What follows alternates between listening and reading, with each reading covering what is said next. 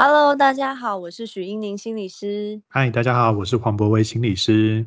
嗨，博威。哎，Hello，英宁。我们今天要接续的呃讨论分享，就是我们上一次聊到所谓我们没有所谓呃完美的父母的这件事情。嗯，其实我们在理性上都知道说，我们不会是完美的父母哦，因为我们本来就不是完美的人类嘛，对不对？但是有的时候。哎，一不小心哦，当我们成为了父母之后，哎，这个理性瞬间就会被那种很想要求好心切的那种自我期待哦，所所稍微就是会被撼动，你知道吗？就是本来是不完美的人，但当上父母好像都很想当完美的父母。对对对，然后同一时间，不只是自己会这样要求自己，有的时候也会去这样子要求另外一半，很希望另外一半也要成为一个完美的呃爸妈哈，就不要当猪队友这样。对，不要当猪队友。可是其实。蛮多人其实，在踏入婚姻的时候，基本上都已经接受了，就是我另外一半一定有一些缺点嘛，然后我也都愿意，就是呃跟他走入婚姻，因为我也愿意就是去包容每个人身上的这些缺点。可是当我们有小孩的时候，就完全不一样，好像因为小孩是自己最最最最心爱的，所以好像很想要把。最好的都给他，那这里面就包含了也想要给他最好的教育啊，最好的教养啊，然后最好的一些心理的健康成长的过程这样子，所以就会开始觉得好像自己一定要做到什么都是对的，不要让他留下一些创伤，不要让他留下了一些阴影，或是什么样子的发展对他是最好。这时候突然之间就好像有点。给自己扣上了一个很大很大的帽子，好像好想要成为那种完美的父母。对，所以上一集当中啊，我们就是在讲说，其实没有所谓完美的父母，然后我们也不要这样期待去期待我们的另外一半。对，那接着呢，我们今天其实想要去呃比较深入聊的是，如果说父母两个人哦，就是跟伴侣之间。诶，在教养观啊，或是在各种不管三观也好，好任何的大大小小的事情上面，如果意见不合的话，对，如果我们在孩子前面发生了很多的争执和冲突，对孩子的影响，好会是什么呢？嗯哼，对，其实我觉得，如果今天是还比较小一点的孩子哈，我其实都会蛮建议父母。呃，在孩子比较小的时候，如果你一定有争吵的时候，但是可能有个共识是，你们的争吵先放在比较多你们自己相处的时间上面啦。嗯，就是我会觉得，在先不要在孩子面前可能比较好。那特别是在教养上面，因为我我我自己的想法是说，这个在孩子他的自我也许还没有那么强壮的时候，他也许很容易会解读到一件事。特别是如果父母吵得很激烈，在教养观场只要激烈，他很容易可能会觉得，哎，这是因为我可能是我引起父母的冲突。父母只要讲到我的事情，他们就会容易吵架。可是这个会变成是，好像是那，是可能是我是我很不好，因为我的存在让他们很容易产生一些争吵。所以我会觉得那个有点以为会会对孩子的自我的价值。其实会产生一些影响，因为我觉得其实比较小的孩子蛮容易脑补的吼，你不晓得他怎么去 解读这个父母吵架这件事情。嗯嗯嗯，对。那我我觉得，当然当然这个讲的可能有点理想，就是有时候真的情绪来了吼，就就是当下你可能就会就会吵了起来，也不管小孩子有没有在前面。对，但但是我也觉得，如果当下就万一有些冲突的孩子也在前面，你们就冲突，好，那也不是最惨的事情啦。就是说，其实那你只要事后让孩子知道刚刚发生了什么事情，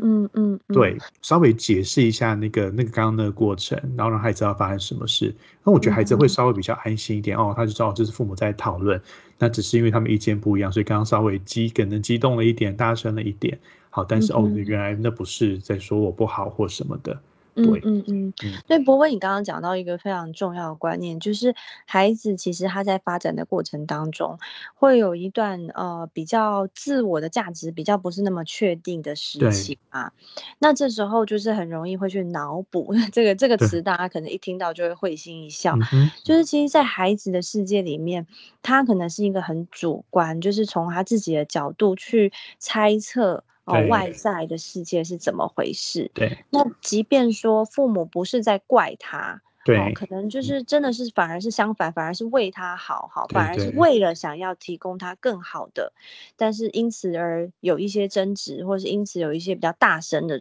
的的冲突哈。可是因为孩子在比较小的时候，你会发现，呃，学龄前的孩子很多时候他们是呃自我中心的，他嗯。们都是觉得就是诶，他要什么就要，他不要就是不要。所以如果他得不到，那情绪就会上来，因为他都是嗯。以自我的需求哦来看嗯待。所以这时候如果有人就是很大声，他也可能联想到跟他有关，嗯。那就是他会觉得说这东西可能是，嗯、是不是因为父母之间好这样的一个争执，好是不是因为自己不好啊，或是会不会就是久而久之几次之后，他甚至会做一些连结，会觉得好像哎。好像每次只要谈到跟我有关的事情的时候，哦，结果就会有人不高兴。对，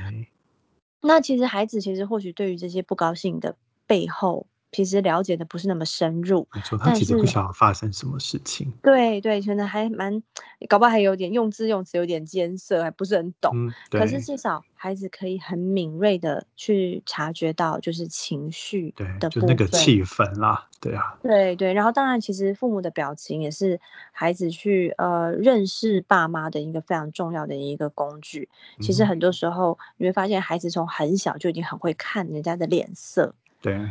对，所以今天大家是开心还是不开心哦？其实那个脸色是藏不住。那你说有些爸妈会觉得，哦，其实我们已经很很努力的忍下来，不要在孩子面前争执，但是千万不要小看哦，就是有时候光是气氛就足以去影响到孩子，他其实就知道了。对，他其实是感受得到那个氛围的那个气氛。嗯，对，所以对刚刚博威就有提到，就是说，其实我们呃没有办法那么理想化的，就是永远都不在孩子面前吵架，啊、所以其实事后的一个一个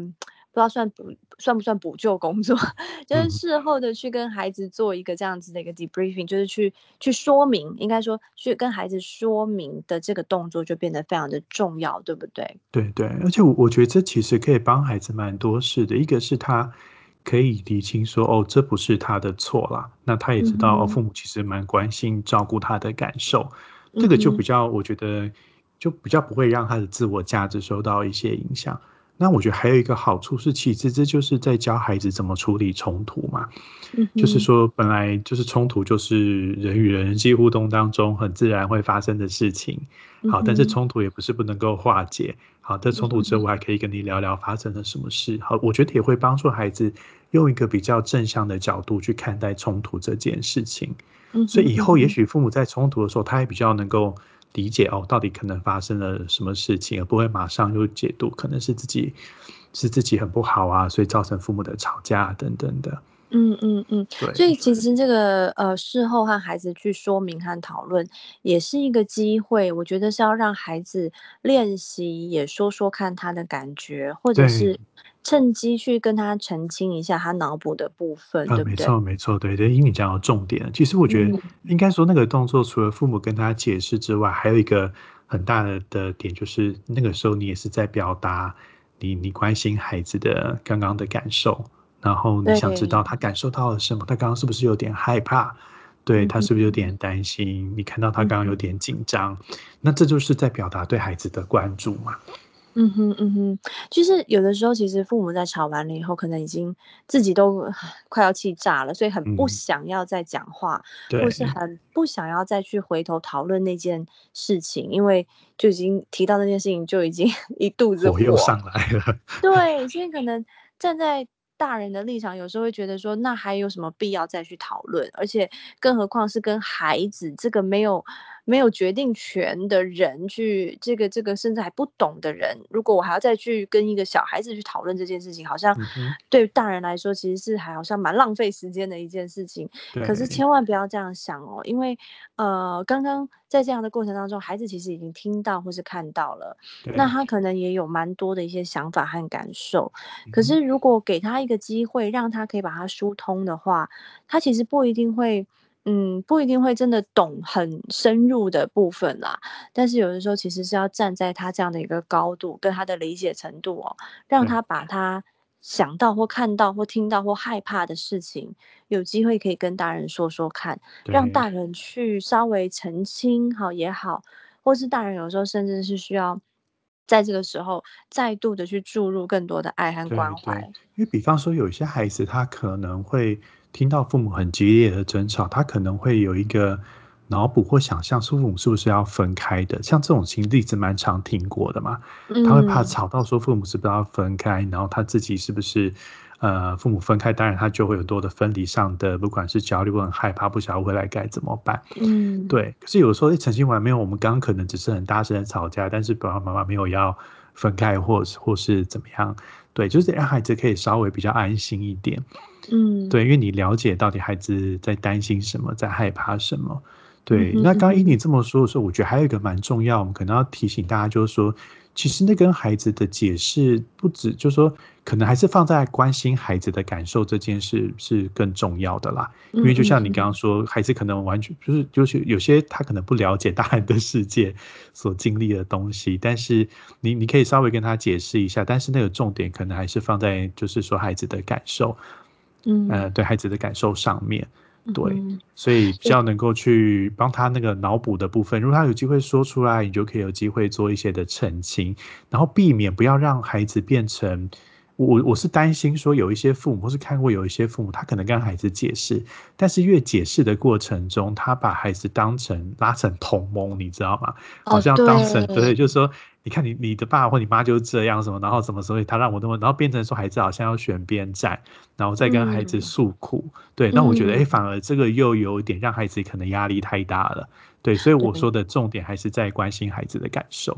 对，其实这是下一个重点，就是，呃，我们刚刚讲到的是比较算是学龄前的小朋友，对对对，嗯。那种小小小朋友，其实他连话都说的不是很清楚，或者是有时候那个逻辑哈，其实还蛮自对，我他中心。一个很私人的逻辑啦，很对，他就觉得。说好像跟他有关，对。那所以他这个时候其实要非常的关注在他的感受，然后。要非常关注的去跟他澄清说，诶，爸爸妈妈刚刚声音比较大，然后呢，但是爸爸妈妈没有对你生气，然后就嗯。是也不会呃，不会分开，然后还是会陪你睡觉。我觉得很多的安全感需要在这个时候不断的去建立，呃，对。那这是属于比较学龄前，可能根本没有办法跟他讨论事情本身，好，因为事情本身可能牵涉到金钱，牵涉到其他的就是很多很多复杂的一些，呃，成人的事情是没有办法跟小小嗯。朋友讨论，但是嗯。要讨论到的是他的感受和安全感。对。那可能就会马上就可以把这样的话题可能就达到一个效果。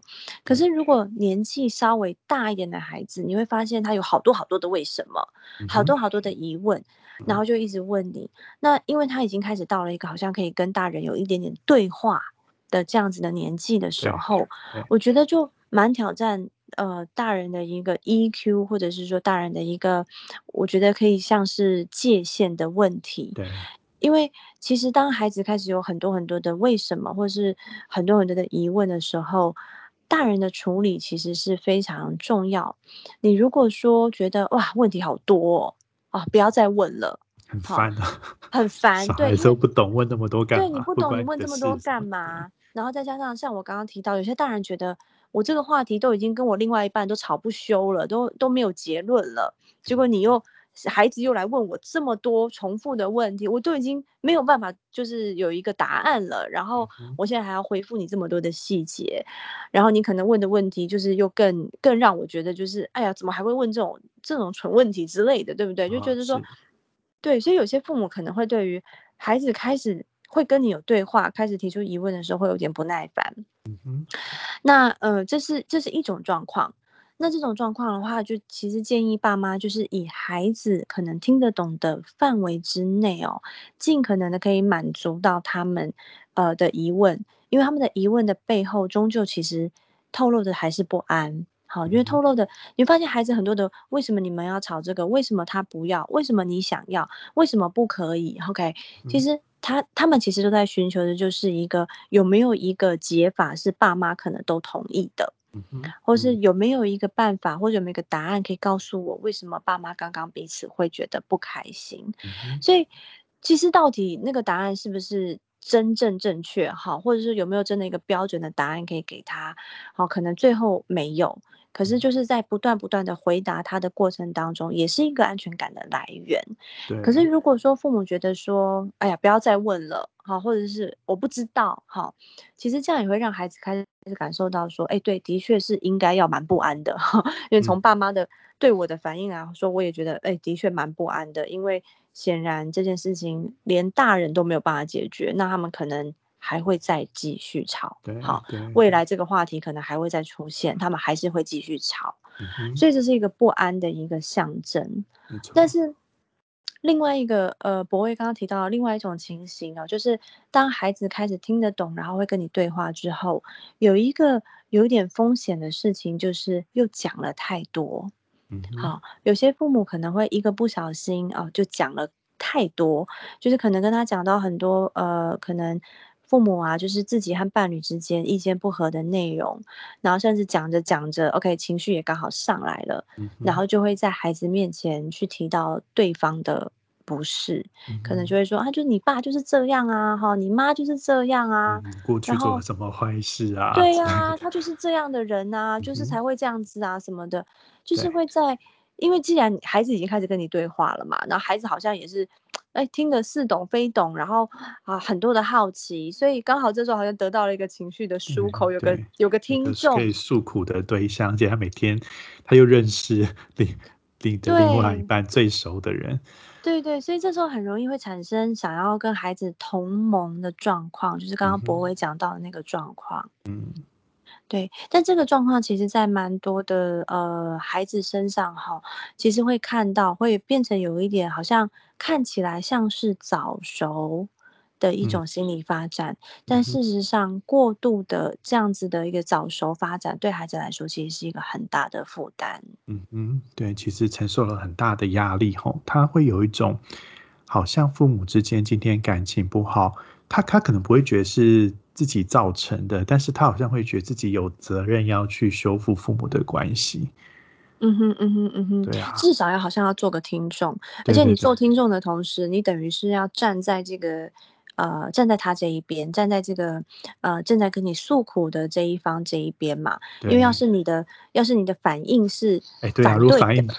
不好，还会说你对呀，怎么都那你不就站在别是你也要跟他？吵架？对呀，对啊，所以他马上就会很很敏锐的可以觉察到，就是说，OK，这是一个选边站的对，时而且太。中立好像也不行哦。如果当下对，你很中立、很克，就 是也会让这个其中一方觉得，哎，我在跟你讲话，你怎么好像都表达的不关你的事的那种感觉。嗯嗯，不过的确就是孩子哦，其实他们大概在进入青春期以前，其实还蛮容易拉拢，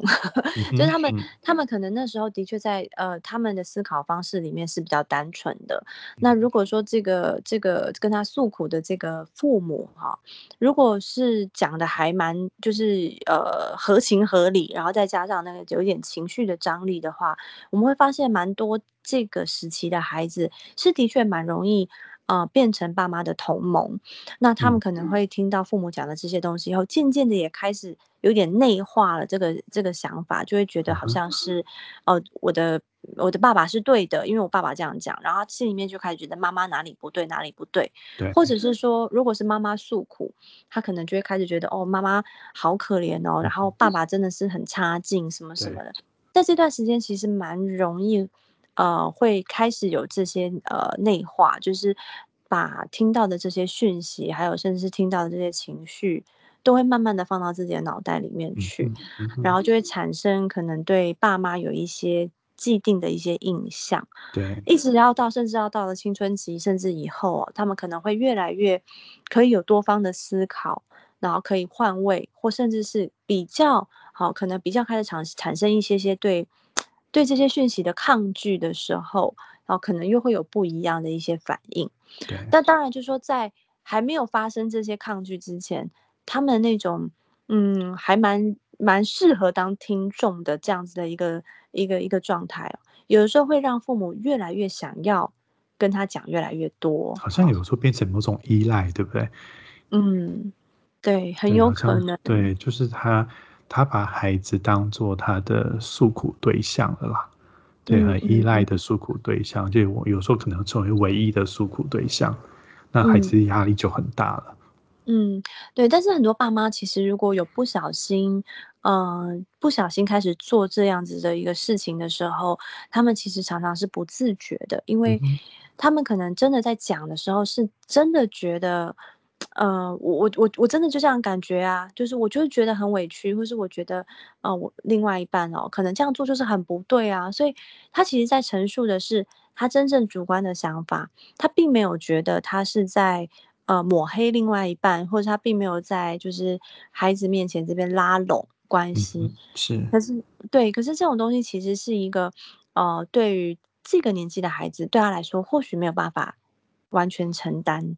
所以这。其实是会有一点危险。也许他那对就是说，他也没办法理解很多是有很复杂、很多元的一面啦。好像这嗯天这个人是不好，他就是不好的。嗯，对，他还没有发展到说，哎，其实一个人在这一面哦，有可能他他未必可能是一个很成熟、很负责的丈夫，可是搞不好他是一个好的爸爸嘛。嗯哼嗯。但是他在那个当下，他可能很难区分这两件事情。没错没错，所以嗯，其实回过头来，我觉得爸妈呃之间如果在孩子面前有争执哦，其实的确是很难避免。那我想以比较实际的层面来说，我觉得无法避免。但是当我们事后呃要跟孩子去做讨论的时候，应该尽可能的把那个呃重点是放在孩子身上。嗯哼，好，对重点是放在孩子身上，而不是爸妈自己。对，好，因为如果把这个重点放在爸妈自己身上的时候，有的时候自己的情绪可能又带上来了，因为讲着讲着就想到啊，我刚刚那个意见都没有办法被接纳，对不对？然后讲着讲着火就上来，可是那，个情绪再来一次哦，其实对这个孩子可能不是件好事，因为你会回过头去跟孩子做这样的说明跟讨论。其实你的目的本来就是为了想要提供孩子安全感，想要去关心他，对，而不是反过来要孩子关心爸妈。是是，对，因为那样就有一点奇怪，那就变成说好像还是没有去关注到孩子，反而是。又让自己有了一个重新再去呃抒发的机会，可是一个不小心就又错失了让孩子表达他的情绪的一个一个呃很好的窗口。对对，好像有点另外一个重担又落到了他的肩膀上了，嗯就落到孩子身上，对啊，对。所以如果要一个很很简单的提醒自己的方式，就是，呃，我们当呃我们为人父母哦，如果说真的在呃夫妻之间呢，或是我们在教养上面和另外一半出现了一些意见不合的状况的时候，也不用很勉强自己都要闷在心里，但是尽量不要去找孩子去讨论这些事情。对啊，我们可以跟孩子去讨论家里面的呃人跟人的互动哈，或是去讨论他看到的一些呃冲突都没有关系，但是要把尽量把重点还是回归到孩子身上去，那对能够尽可能让他觉得是可以跟爸妈讨论的，对，其实我而觉得夫妻的关系还是是留在夫妻当中解决啦。嗯，对对，所以我们应该是这样讲，我觉得有时候就是，呃，大家家里面哦，这样子的一个一个冲突是不可能避免。那未来孩子大一点之后，接着就是爸妈跟孩子也要有一些亲子之间，搞不好冲突也会发生。对那时候也是一样的做法，我觉得是很重要。就是这些冲突的背后，还是要不断的持续让孩子知道说，父母对他的爱和关怀哦，在这样的冲突背后是依然存在。对嗯。对，所以这个我觉得，呃，没有没有一定的标准的做法啦，就是要怎么样才能够让冲突是完美落幕，这真的很嗯，难。对，但是这个中家而且每个家庭可能有不同的文化，对啊，所以我觉得你刚刚提到，我觉得不管用什么语言，但是也许我们不同每个家庭有不同的爱的语言，但是不要忘记那个你属于那个爱，好像得要传达出来。嗯嗯，事实上其实蛮多我们在呃实际的工作上面，其实有蛮多的孩子对于小时候可能家里面的一些冲突印象很深哦，刻，或对啊，者是对对啊，会有的时候他们会印象很深刻，说家里面小时候可能谁都会很大声啊，然后或者是嗯一些他们小时候看见的爸妈的争执等等。其实对。你会后来会发现，其实，在孩子那么小的时候，他们可能不记得是为了什么事情而争吵，对，通常但是他们一都不记得对，事情都但他们不记得，一定会记得那个氛围，对，没错，嗯，然后甚至会记得那个情绪，会觉得很可怕，或是会觉得有人摔东西，或是有嗯，人打对人哈。这样子。对，这其实这其实都是最后我们很害怕，呃，带着长大的一些记忆，尤其是当慢慢的他们可能就是因此而对那个比较大声或是比较呃权威性的那个角色开始会有一些抗拒的抗拒的感受的时候，我觉得那个关系就可能开始疏远了，只是表面上好像看不出来，但其实那个心里面的疙瘩其实是会慢慢随着年纪都一直都还在。嗯，是是。所以有的时候也是后来遇到那种争吵情境，其实有时候唤起的是心中过去那种不安全的感觉哦。嗯，对，对啊，所以有时候我觉得那个父母最早期在孩子心目中留下来的那个那个印象哦，有时候呃回头想想，其实真的是很重要。虽然我们没有办法不吵架，以一个非嗯，常实际的层面来说，没有办法不吵架，而事实上孩子未来一定也会遇到呃亲子冲突啦，或者他自己也会遇到其他的冲突的机会，所以如何让他们在小时候先建立好一个自我价值感，然后建立好一定的安全感之后，让他们未来在面对家里面的冲突，或是和家人以外的人的冲突，他们可能都会有一个比较比较健康，或是一个比较有界限的方式去拿捏。我觉得这，都蛮重要的，以免他们会过度的去呃模仿，或是过度的去认同。OK，在冲突中的某一方，OK，这样可能就是会变得比较不是那么的，不是那么的呃有效的一种，就是冲冲突处理冲突的方式。是是，那我们今天的这个分享呢，呃，就是延续我们上一集哦，没有完美的父母，然后你的另外一半也不是哦。那今天其实主要分享的就是关于我们一定会和另外一半有冲突，而且很多时候可能是因为呃讨论到孩子的的事情。对，对，但是这件事情呢，我们可能没有办法完全避免在孩子面前发生，但是我们一定要在发生了之后，给孩子一个机会，好让他说说看，他觉得发生了什么事情，或嗯是说说，看他有没有什么样的感觉，感受，嗯，对，然后让他能够在这个过程当中不要那么害怕，然后甚至是他知道说，哎，其实不管父母之间有什么样的冲突，都还是很爱他。对，就是让他知道他的感觉是被父母在乎的，嗯嗯，对，我觉得这个是是反而是父母非常需要努力的地方，因为这件事情错，真的不容易，都吵嗯，完架都快累死了，气 炸了，然后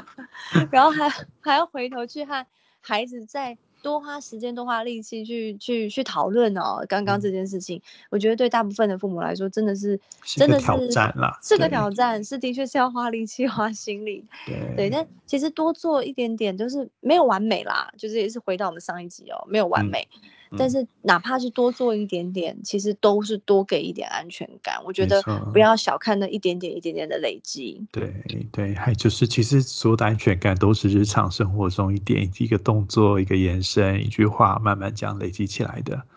嗯嗯，对，所以这个真的很重要。其实我们日常其实就是一种呃爱的关怀和付出，所以对这种时候特别的重要，特别的脆对，弱。而且我其实我刚才说补充一下，那个事后也不是，如果你要马上可能太累，你可能隔一天、隔两天有机会再说，我觉得都很好哎。对，总比没说好，对啊，对对？啊，对？啊，对，所以如果所以这也讲到了，就是有时候我们量力而为啦，就是说说当没错，天已经吵翻了，然后孩子也对睡了，那就算了，那可能就是隔一两天，其实孩子有时候会记得，所以对你你不对。用觉得说啊他忘了也不要再提旧事，然后就戳到伤心处，对，其实也没有关系，其实他一定记得。那有时候食物上我们也看到很多，就是呃没有没有经过好好的讨论的话，孩子在日后其实可能会在他的画画的作品，或是他在游戏里面，有的时候他会慢慢把这些东西给浮现出来，对，就是家里面的状况。嗯哼，OK，他们可能呃爸妈之间互相大吼过的话，哈，他们也听对，到了。事是，后他们可能会吼出来，可能会这样子吼他的弟妹，或是他会这样子去吼同学，然对后。甚至在他的作品里面，甚至会看到，那时候是他们的情绪的抒发。对，好像也那要潜藏有些愤怒跟压抑在里面哦。是，对，这这是蛮常见的，所以这是为什么，呃，孩子学的很快，那我们只希望他，呃，学的时候呢，是能够在父母的，呃，就是关怀或者父母的了解之下哈，去抒发，而不要是压抑住了以后，哪天就是爆发这样子。嗯，嗯，是。对，好，那我们今天的这一集的分享大概就到这边，最主要的就是希望父母可以在家里面的冲突事件过后呢，找机会和孩子聊聊，然后不一定要聊得很深入，也不一定要谈到事情的，嗯。呃，症结点，主要是要把，呃，注意力呢，放在孩子身上。我觉。得这个对于孩子在，呃，认识冲突，还有认识情绪上面，哦，还有认识他自己的自我价值，都是非常非常有帮助的事情。是。OK，好，那我们今天的分享就到这边喽，谢谢博威。谢，谢谢您。OK，好，拜拜。OK，拜拜。